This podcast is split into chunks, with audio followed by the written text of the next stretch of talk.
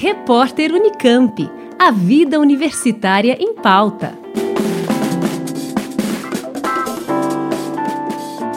A Conveste, Comissão Permanente para os Vestibulares da Unicamp, aplica no próximo domingo, dia 27 de março, a prova da primeira edição do vestibular indígena unificado entre Unicamp e UFSCar.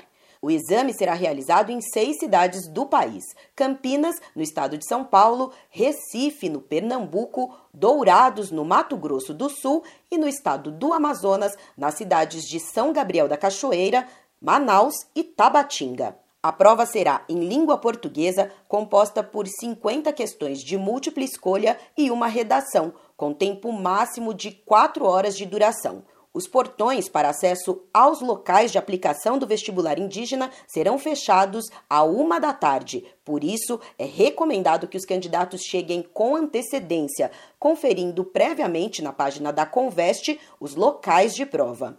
Os candidatos também devem observar as orientações para que, ainda em meio à pandemia, a prova transcorra sem problemas. O uso de máscaras será obrigatório e é orientado que os estudantes levem máscaras extras para trocar no decorrer da prova, além de álcool gel e água. Será permitido levar alimentos e bebidas, desde que mantido o distanciamento e que a retirada da máscara ocorra por um curto período de tempo. Importante lembrar que os estudantes deverão apresentar no dia da prova o documento de identidade original indicado na inscrição, caneta de cor preta em material transparente, lápis preto e borracha. Já o uso de aparelhos celulares e outros equipamentos eletrônicos, bem como lapiseira, caneta marca-texto, bandana, boné ou chapéu, por exemplo, são proibidos. Os candidatos também deverão entregar, no dia da prova, a documentação que comprova que pertencem a uma das etnias indígenas do território brasileiro, conforme especificado no edital.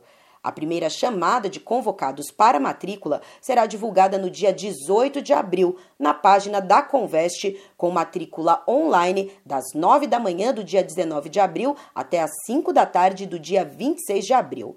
A segunda lista de convocados será divulgada no dia 2 de maio e estão previstas até cinco chamadas.